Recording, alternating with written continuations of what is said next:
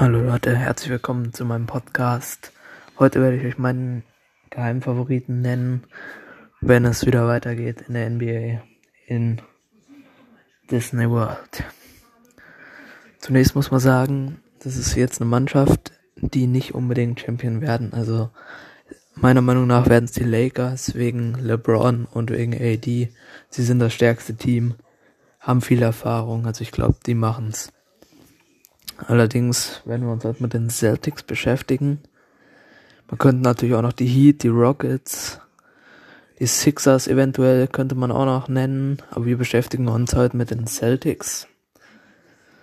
Die haben ähm, einerseits natürlich Tatum, der ein underrated Superstar ist, der fast bessere Zahlen auflegt als Kawhi und auf jeden Fall ein Superstar in the Making ist. Also mit Janis habe ich das Gefühl, wird er einer der besten Spieler der Welt sein in drei bis fünf Jahren.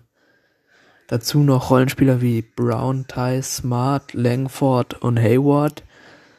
Also der Chor ist relativ gleich geblieben zum letzten Jahr. Und, und auch zum vorletzten Jahr. Also die sind schon lange dabei, sind Young Guns. Die sind auf jeden Fall heiß auf die ersten Playoffs mit richtigen Titelambitionen.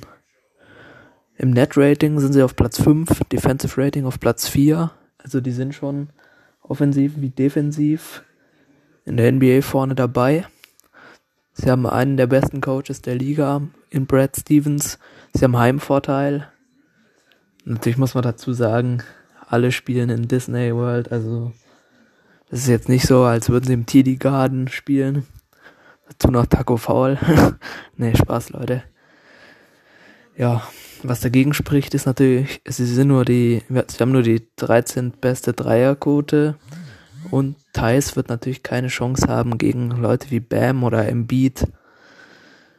Man wird es auf jeden Fall sehen. Also ich sag Lakers, aber die Bucks, äh, die, die Boston Celtics Bucks sage ich schon, äh, die Boston Celtics sind auf jeden Fall jetzt auch mit, mit dem neuen Point Guard Kemba, finde ich sowieso besser als Kyrie, der jetzt endlich mal die Playoffs erreicht. Vorher bei den Hornets eher immer unglücklich, immer getankt und jetzt hat er mal die Chance auf die Playoffs.